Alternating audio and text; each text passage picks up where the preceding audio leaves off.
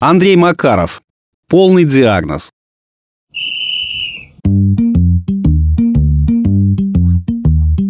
Большая машина в Москве – мучение. С трудом у офисного центра припарковался. Хорошо, две машины отъехали, место освободили. Кое-как втиснулся, и пока время есть, вышел размяться. Тут подходит ко мне девчушка в белом халатике.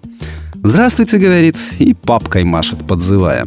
«Уделите немного времени, у нас сегодня акция, бесплатная диспансеризация». Приятная такая девчушка, сплошное декольте, халатик выше колена. «Можно», — согласился я. «Только машину не оставишь, еще нацарапают чего». «Так в окно ее видно. 15 минут обследования на импортном оборудовании и получите полный диагноз». Смотрю, меня уже ведут куда-то. Над крыльцом надпись. Клиника чего-то там. Врач в очках с бородкой на крыльце топчется. «Здравствуйте, доктор наук такой-то, причем медицинских», — представился он. Внутрь завели, раздели, все красиво. Дипломы на стене, аквариум с рыбками. Кресло усадили, проводами обвешали, лампочки мигают. Сижу как елка в гирлянде. Врач за монитором только успевает на кнопки жать и диагнозы ставить. «Аллоцепия у вас», — укоряет. «Чего?» «Облысение. Причем вторая стадия переходит в первую. Очень надо было для этого в монитор смотреть. Волосы где-нибудь остались? Врач достал чистую историю болезни и начал размашисто писать на первой странице. За ушами, под мышками, ну, в других местах. «Наберем», — утешил он. «Пересаживать будем в Швейцарии, там это отработано. Так, пойдем ниже. Гланды у вас еще ничего». «Доктор, у меня нет гланд. Вырезали в прошлом веке». Я и говорю, что ничего, нет гланд, а, а вот связки нехороши, утолщение и несмыкание. Потому и хрипите. Назначаем уколы и физиотерапию. Через полгода запоете как Басков. Так, теперь сердце. Один клапан под замену срочно и аортно-коронарно. Это мы в Израиле проверим. Туда самолетом, медборд закажем. Если все пройдет хорошо, через две недели вы дома. Обратно тоже самолетом. Обратно в любом случае самолетом. Остеохондроз с аппаратным массажем поправим, а лучше радикально. Немножко порежем, позвонки подшлифуем. Печень вашу в клинике управления делами президента почистим. Там большой опыт и условия соответствующие. Пункции возьмем прямо сейчас. Вижу, история болезни пухнет на глазах. И ведь знал, что со мной что-то не то, да все не мог диспансеризацию пройти. Лишний вес у вас, аж кресло просело. Делаем усечение желудка. Э, депассакция с последующим удалением рубцов и пластической кожи. Франция нам подойдет. Можно с отдыхом на Лазурном берегу совместить. Э, теперь, э, если честно, по ночам в туалет встаете? Бывает. «Все правильно», — кивает он. «Вернее, неправильно. Придется в ведущем институте в хозрасчетном отделении полежать. Кое-что вам заменим». И снова на приборе ручки крутит.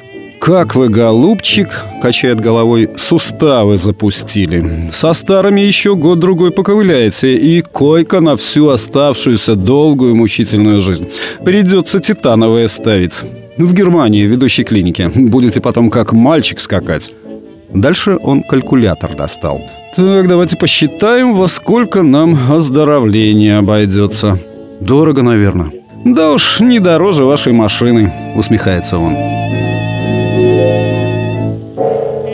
Одеваюсь и все думаю, до чего сервис в медицине дошел. Мне только раз полное обследование делали. По дому какие-то врачи ходили, уговаривали купить от всех болезней нанотрусы и целебную шапочку.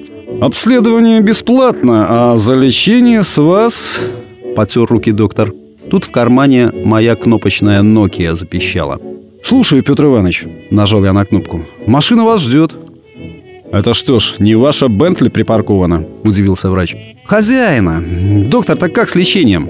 «Здоров!» — буркнул он и выключил аппарат. «Подождите, а аллопеция же в последнюю стадию перешла. Кепку пониже натяни», — посоветовал врач и расстегнул белый халат. «И хрипы в горле. Пиво холодное не пей», — стал рвать он мою историю болезней. «Остеохондроз мучает. На грядках выходные покопайся». Клочки бумаги полетели в урну. «Доктор, сердце, клапан». «А ты его валидольчиком, валидольчиком». «Не помогает».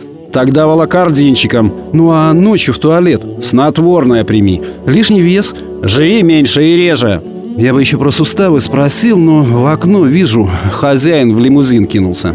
кепку пониже натянул и побежал. Не столько бегу, сколько ковыляю, как Айболит этот напророчил.